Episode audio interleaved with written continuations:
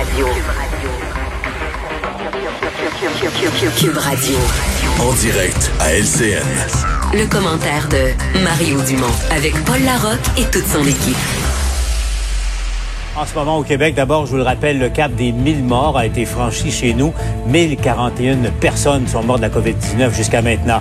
Situation dans les CHSLD, le premier ministre François Legault dit que la situation est sous contrôle dans une très grande majorité de résidences ou de centres de soins de longue durée. Par ailleurs, la reprise va se faire de façon graduelle, euh, dit le premier ministre. Pas question de renvoyer euh, tous les enfants à l'école d'un seul coup. C'est ce qu'il a dit aujourd'hui. Avec nous maintenant, Emmanuel euh, Latraverse et Mario Dumont pour commenter toute l'actualité de la journée. Bonjour à vous deux. Bonjour. Si vous le voulez, euh, on va d'abord aller retrouver Félix Séguin, là, qui euh, a découvert qu'il y a une situation euh, critique, presque dramatique, qui est toujours en cours en ce moment, dans un autre CHSLD de l'ouest de Montréal.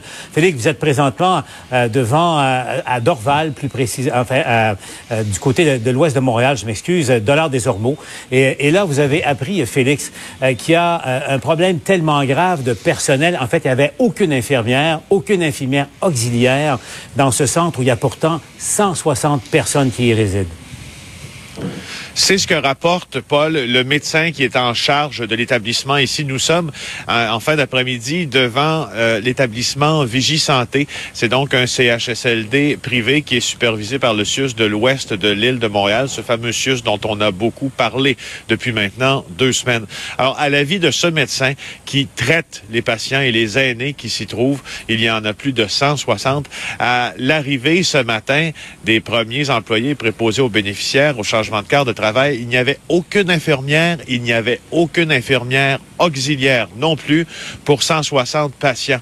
Euh, et les constats de ce médecin sont extrêmement durs. Le premier constat, probablement le plus alarmant à son avis, c'est que l'on a dû, toujours selon ses dires, commencer ce matin à rationner les médicaments.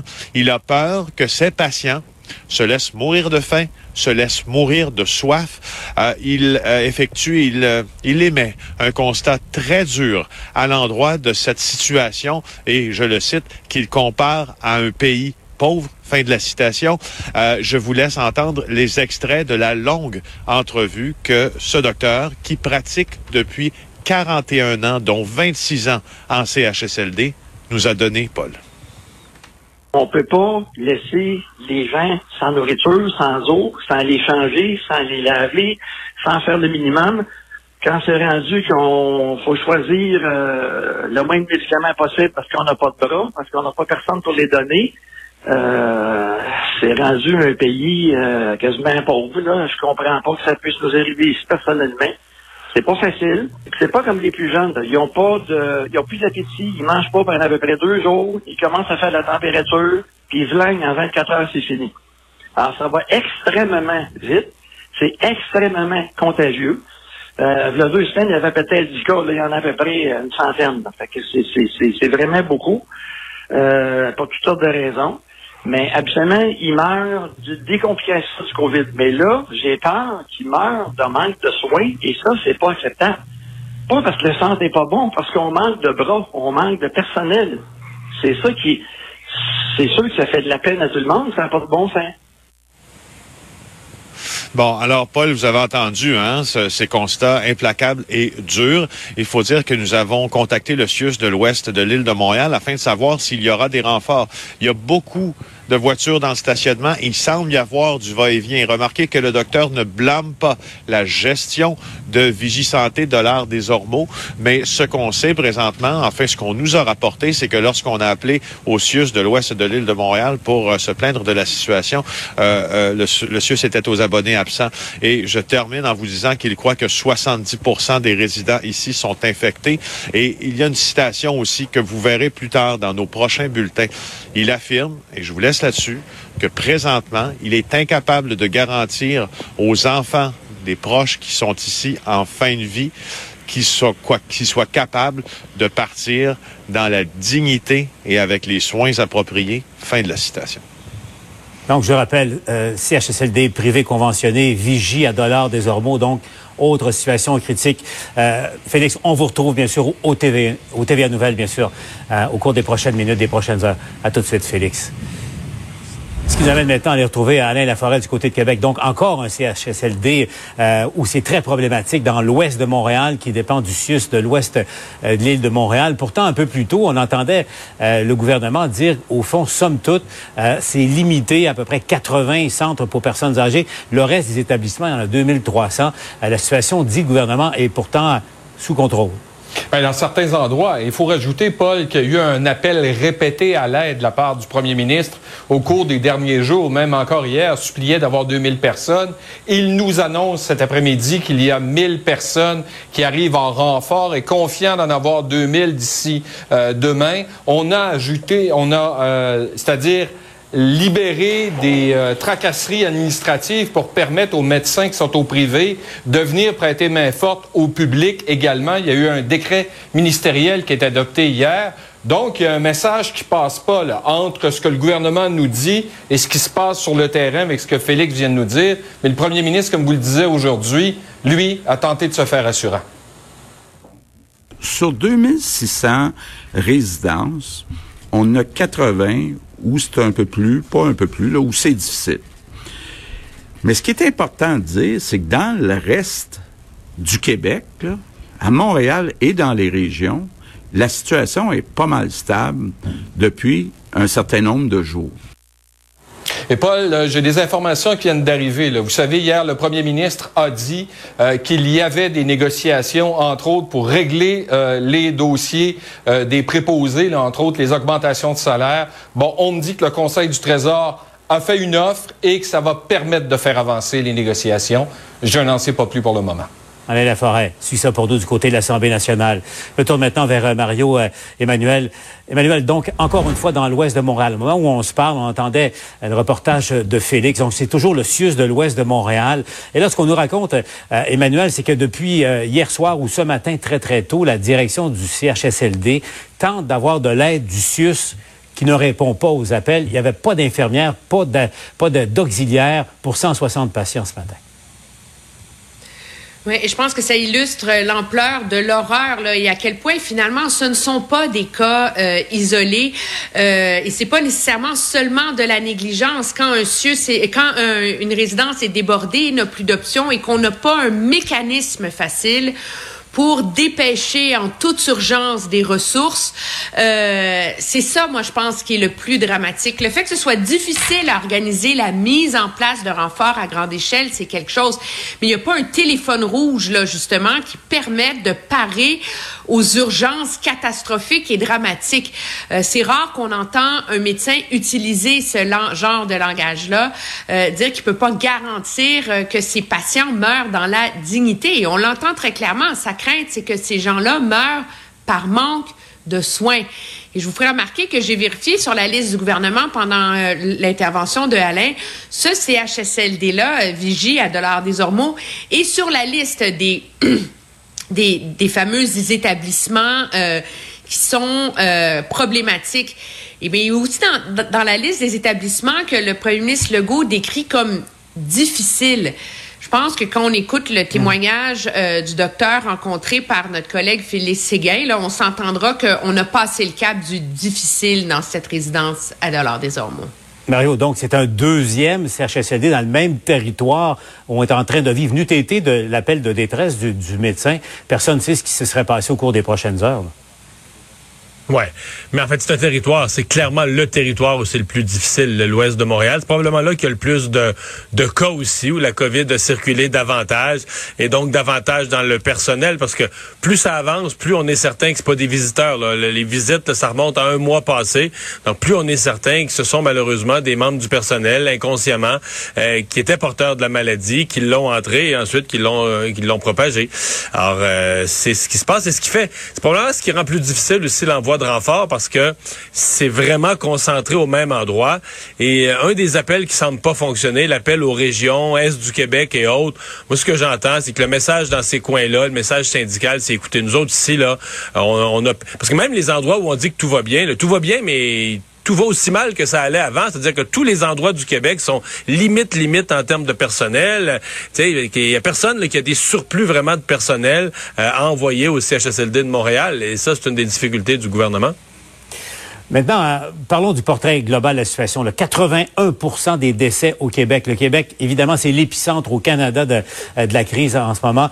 81% des décès, justement, sont survenus en résidence pour personnes âgées et ou en, CHSLD. Donc, Manuel, ça démontre l'ampleur de la gravité de la situation en ce moment dans, dans ces résidences. -là.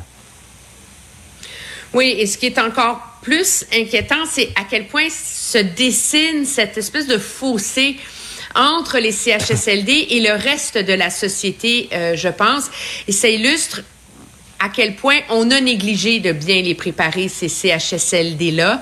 Euh, c'est pas surprenant, ça a toujours été les, les enfants pauvres du réseau, mais là, maintenant, ça va amener des choix extrêmement difficile, moi je dirais éthiquement et moralement pour le gouvernement. Parce qu'on l'entend, les gens ils sont tannés d'être confinés, on dit bon ben c'est dans les CHSLD comme si c'était ailleurs, mais est-ce qu'on peut se permettre de faire ça euh, quand ces gens-là meurent à ce rythme-là? Et quand on peine justement à parer à la pénurie là, le gouvernement dit que d'ici jeudi il va avoir du personnel, que cette mhm. crise, là, cette pénurie de main-d'œuvre va être réglée. Dans la mesure où il y a tellement de gens malades dans ces centres-là, ça va durer combien de temps cette accalmie? Et est-ce qu'on va être capable de maintenir le rythme? Mm-hmm pour pallier aux autres euh, membres du personnel qui pourraient s'absenter, tomber malades. Il va falloir trouver une façon de créer une situation de roulement avant de stabiliser euh, la situation dans les CHSLD. Et donc, quand on voit l'ampleur du problème, je pense que ça laisse présager l'ampleur du travail qui reste à faire encore pour stabiliser la situation. Et Mario, il y a toujours ce, décalage entre euh, ce que l'on présente comme situation à, Québec et, et, la réalité terrain dans certains cas, en tout cas. Le décalage entre ce que M. Legault décrit comme situation et ce qu'on voit vraiment sur le terrain et l'autre décalage. Le décalage entre ce que M. Legault veut implanter comme changement et ce qui s'implante vraiment euh, sur le terrain. Euh, l'image qui me vient, c'est une image de bande dessinée où les personnages, des fois, essayent de tourner le volant puis il leur reste des mains. Je pense que François Legault, une couple de fois, s'est senti comme ça.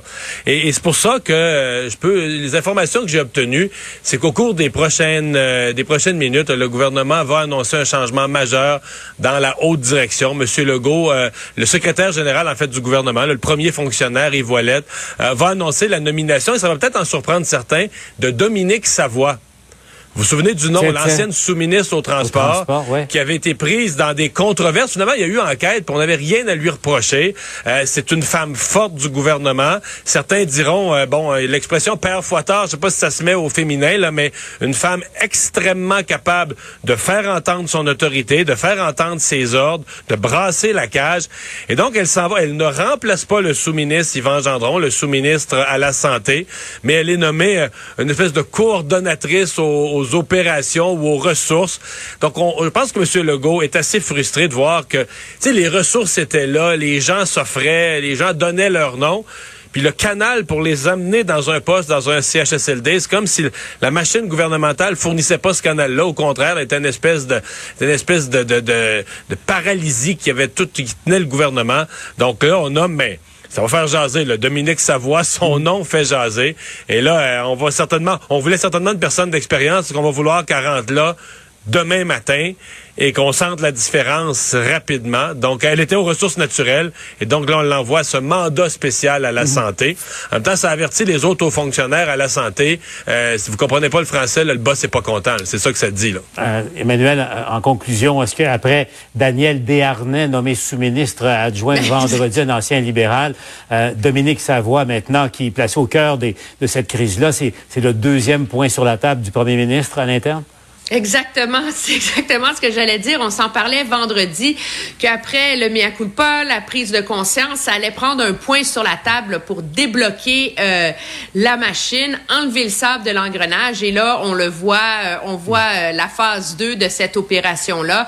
Je pense que tous les Québécois qui ont pu voir les sur, sur, sur, nos ondes dans le journal, les organigrammes, la, la, la complexité de toute la prise de décision dans le système de santé euh, comprennent à quel point c'est difficile, mais à quel point objectivement, à un moment donné, la machine n'a pas suivi ou n'a pas mhm. voulu suivre. Euh, je pense que Ottawa a donné l'exemple à ce chapitre, a été capable pour l'aide aux Canadiens, de faire ça rapidement, ben ça veut dire que le gouvernement du Québec aussi devrait être capable de faire la même chose. Et là, M. Legault a clairement envoyé le signal qu'il en avait assez. Donc, on le rappelle, selon les informations de Mario, Dominique Savoie, euh, qui va être nommée coordonnatrice au cœur de la gestion de la crise à la santé. Merci. On vous retrouve au TVA Nouvelle, Emmanuel et Mario. Ne bougez pas dans un instant avec nous à, à LCN, le leader parlementaire du gouvernement Trudeau et lieutenant politique du Québec, Pablo Rodriguez. On vit des circonstances particulières. Alors, on est particulièrement là. Depuis plus de 50 ans, Nissan est là pour vous. Et aujourd'hui, nous le sommes plus que jamais. Nous voulons soutenir les propriétaires actuels dans ces moments. Et malgré la distance, nous voulons toujours vous aider.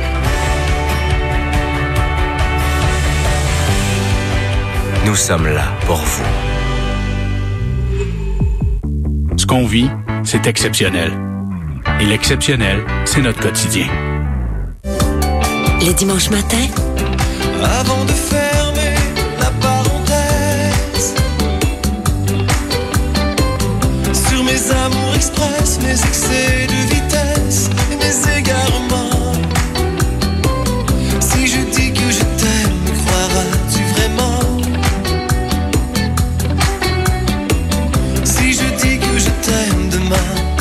maintenant c'est mon cinéma au lit. À TVA. Moi, au départ, j'étais pas une fille à party. Je me suis toujours un peu sentie imposteur. Je suis pas obligé de toujours être le bout de la marbre.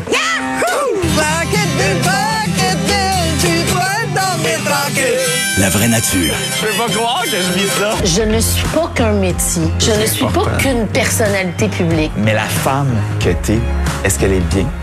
Dimanche, 21h.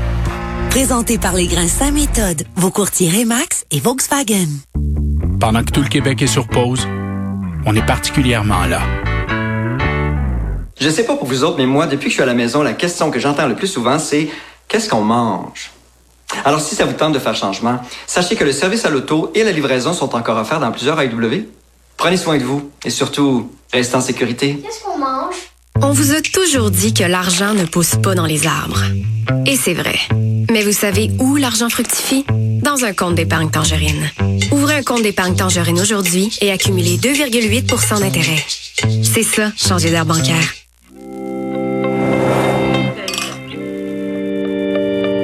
Sera soumise à une importante réforme pédagogique et disciplinaire. J'ai aussi le regret d'annoncer que le bal des finissants est annulé. Pardon? Qu'est-ce que tu fais là? C'est tellement pas ce que je vis. Attends!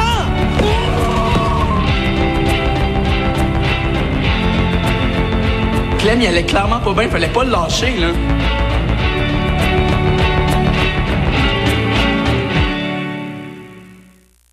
Aux personnes essentielles des services publics qui sont particulièrement là, merci. Pour le divertissement, Ameublement Tanguay, une entreprise d'ici, a tout pour vous. Sur tanguay.ca ou au 1-800 Tanguay avec l'un de nos conseillers professionnels, à l'achat d'un téléviseur de votre choix, nous vous offrons exclusivement une garantie de deux ans. Nous payons aussi les deux taxes et payez jusqu'à 12 versements sur tous les produits audio et sur les accessoires de jeux vidéo. Votre marchandise vous sera livrée en toute sécurité, rapidement et gratuitement au Québec. Ameublement Tanguay, une entreprise d'ici, a tout pour votre confort à la maison. À tous ceux qui s'ennuient de leur monde et qui restent à la maison, merci. Raymond Fillon, à Ottawa, on a appris aujourd'hui, Raymond, que alors qu'il manque encore beaucoup d'équipements médicaux de protection, euh, il y a deux avions qui ont dû revenir euh, sans rien à bord, revenir de Chine en raison d'un problème de logistique. Oui, c'est assez surprenant. Euh, Justin Trudeau a donné quelques explications là-dessus. Et ce qu'on nous dit en coulisses ici à Ottawa cet après-midi, Paul, c'est que le matériel commandé par le gouvernement fédéral devrait entrer au Canada un peu plus tard cette semaine. Effectivement, on parle de deux avions canadiens qui se sont rendus à l'endroit que vous voyez, l'aéroport international de Shanghai. Un avion nolisé par le fédéral, l'autre par une province qui n'a pas été identifiée, mais on sait qu'il ne s'agit pas du Québec. Alors, ces deux avions cargo devaient transporter du matériel médical euh, de la Chine jusqu'au Canada, mais sont effectivement rentrés bredouilles. Tout ça en raison de retard en Chine. On peut écouter Justin Trudeau là-dessus. Il y a des limites extrêmement restreintes sur euh, le temps qu'un avion peut rester euh, euh, sur sur le territoire chinois et il y a eu des, il y a eu des délais énormes en termes de transport des marchandises vers l'aéroport. Malheureusement, les avions ont dû décoller dans cette situation sans avoir reçu leur livraison de cargaison. Par ailleurs, euh, le premier ministre a annoncé que les entreprises vont s'inscrire, vont pouvoir s'inscrire à compter de, lundi pour le programme euh, de subvention salariale. Programme qui est évidemment très attendu par les entreprises et leurs employés, évidemment. Je le rappelle, un programme qui va coûter 73 millions de dollars à l'État canadien. Effectivement, les inscriptions, c'est ce que M. Trudeau a annoncé aujourd'hui, les inscriptions qui vont commencer lundi prochain, le 27 avril. Mais déjà, il y a une calculatrice qui est en ligne pour les entrepreneurs qui peuvent faire en quelque sorte leur préinscription. Le gouvernement fédéral, Paul, dit que 90% des demandes seront traitées avant le 5 mai et que l'argent va commencer à être versé aux entreprises peu de temps après. Je vous mentionne en, en terminant que M. Trudeau a aussi annoncé aujourd'hui, Paul, 350 millions de dollars pour venir en aide aux organismes communautaires et à but non lucratif pour les aider à traverser la crise que l'on vit actuellement. Raymond Fillon suit ça pour nous du côté d'Ottawa. Avec nous maintenant pour euh, en parler, le leader parlementaire du gouvernement euh, libéral et également lieutenant politique du Québec, Pablo Rodriguez, est avec nous à LCN. Bon après-midi, M. Rodriguez. Bonjour, M. Larocque. M. Rodriguez, bon, plusieurs questions que j'aimerais aborder avec vous. Euh, D'abord, l'aide fédérale, là, pour, euh, parce qu'on va se parler d'abord de, euh, la situation très problématique des CHSLD ici au Québec, M. Rodriguez. Bon, il y a déjà 125 militaires, qui, euh, des, des gens rattachés au service euh, médical de, de l'armée canadienne qui sont déployés là, au, au Québec. Est-ce qu'il pourrait y en avoir plus, M. Rodriguez? Ben oui, il pourrait. Pour l'instant, c'est 125 personnes parce que le gouvernement du Québec a demandé du monde qui a de la formation médicale. Donc, on a inclus ici dans les 125 des médecins, euh, des infirmiers, euh, des techniciens, des gens qui peuvent donner un coup de main euh, directement au niveau de la santé des gens. Ils ont eux-mêmes reçu une formation par le système de santé du Québec. Et à- date d'aujourd'hui, de ce que je comprends, tout le monde est déployé. Alors, c'est la bonne nouvelle. Maintenant, M. Rodriguez, est-ce que je comprends de, vos propos que l'armée canadienne pourrait déployer des soldats euh, pour aider justement dans les CHSLD si jamais il y avait une demande du gouvernement à, à Québec? Ben, vous l'avez dit, tout dépend du type de demande. Québec avait fait deux autres demandes un peu différentes dans le passé. Mhm. Récemment, donc, on a envoyé euh, des membres de l'armée canadienne. S'il y a d'autres types de demandes, c'est évident qu'on va qu'on va écouter, qu'on va être là. Nos soldats sont prêts, on les a mobilisés. Ça fait un bon bout de temps. Ils veulent servir, ils sont contents de servir. J'en écoutais un dire, nous, on est habitués d'aller servir à l'étranger, mais là, on a une chance de venir servir chez nous. Là, puis ça nous fait du bien. Ils sont contents. Ils veulent être utiles. Donc, si on vous demandait, là, euh, par exemple, des, des soldats, des, des centaines de, de soldats pour donner un coup de main, justement, faire, faire le ménage, aider à nourrir les résidents CHSLD ou peu importe, euh, l'armée canadienne, vous pourriez déployer et envoyer des centaines de soldats?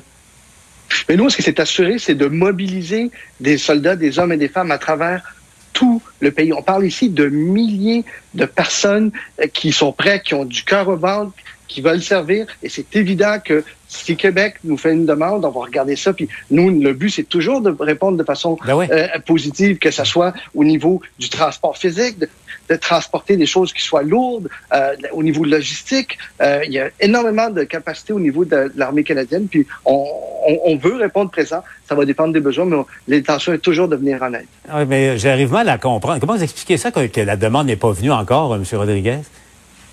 Ah, tout dépend. Chaque province, euh, il va selon ses propres besoins, selon son analyse. Euh, Québec a déterminé, de, de- a décidé de faire appel trois fois euh, à l'armée canadienne, donc deux fois plus au niveau de la logistique, et etc. Cette fois-ci au niveau plus euh, de l'aide médicale, ce qu'on a fourni avec les 125 personnes. On verra pour l'avenir, c'est déterminer. On, se pose la question, moi, la Croix-Rouge, la forme des bénévoles en ce moment dans, l'ouest de Montréal, et plusieurs se, se posent la question, pourquoi pas demander aussi à, la Croix-Rouge de, déployer ces bénévoles euh, dans les CHSLD? Croyez, croyez-vous que ça serait une bonne idée? Euh, C'est possible. Je sais qu'ils sont prêts à intervenir. Je ne sais pas quel type de bénévoles exactement ils ont. Vous savez, euh, parfois c'est assez technique la façon de, travailler au niveau au niveau des, bénéficiaires, de travailler avec nos aînés. Euh, c'est des conditions très délicates. Donc, en général, ce sont des gens qui ont une formation et puis qui en reçoivent même d'autres de façon plus spécifique pour pouvoir donner un coup de main euh, là-dessus. Vous savez, si on peut mobiliser, tout le monde, M. Larocque, quand je vois la situation de nos aînés, c'est tragique, c'est d'une tristesse épouvantable. C'est des gens qui ont bâti la société, on leur doit tout. C'est des gens qui sont aussi plus vulnérables que d'autres. Alors, on doit tout mobiliser ce qu'on peut pour être là pour eux. Là. Alors donc, euh, si et je résume, M. Rodriguez, au fond, là, euh, on pourrait déployer des centaines de soldats dans les CHSLD là, pour aider euh, nos résidents. On pourrait mobiliser la Croix-Rouge également. Vous n'attendez qu'un coup de fil, c'est ça? Ben, tout, tout, dépend du besoin. Oui, il faut, que l'armée puisse, de façon correcte et responsable, répondre aux, besoins de façon efficace. Alors, on attend, les, on attend la demande et on va toujours essayer, encore une fois, de répondre présent. On veut être là pour, pour nos aînés. Parce qu'encore, Félix Séguin nous apprenait, il y a des, en, ce moment, dans un CHSLD de l'ouest de Montréal, il y a des, résidents qui euh, ne sont pas euh, alimentés. On n'est pas en mesure de leur donner leurs médicaments. C'est ça, euh, les, les, les, les, membres des Forces armées pourraient le faire à la rigueur là, assez rapidement. Faudrait le voir. Je ne suis pas qualifié pour répondre à cette, à cette question-là. Est-ce qu'ils sont capables de donner des médicaments? Souvent, ce sont des soins particuliers, des soins infirmiers. Euh, mais par contre, est-ce que nos, nos, soldats peuvent aider à transporter du matériel, transporter des médicaments, euh, donner un coup de main physique autour de ces endroits-là? Moi, je pense que c'est possible, mais il faut voir le type de demande et euh, le type de réponse. Mais il y a une volonté réelle. Moi, je parlais avec euh, des hauts gradés de l'armée canadienne qui disaient, regarde, nous autres, on, on, veut être là pour tout le monde, on veut aider. Et, et quand on regarde ces images-là, euh, nos soldats, ce sont des êtres humains comme nous qui sont là pour servir, mmh. euh, qui ont le cœur au ventre, puis qui sont des gens qui, pour qui c'est très difficile de voir tout ça, de voir nos aînés souffrir comme ça, qu'on parle de faire sauter des repas ou, mmh. ou, ou un médicament, ça. Parfait. Alors donc, qu'est-ce qu'on attend pour, euh, pour vous appeler? La question est lancée. Merci, euh, M. Rodriguez, d'avoir été avec nous euh, à LCR. Merci, M. Larocque. Toujours un plaisir. Au revoir. Dans un instant, on répond à vos questions avec nos spécialistes. Appelez-nous ou écrivez-nous.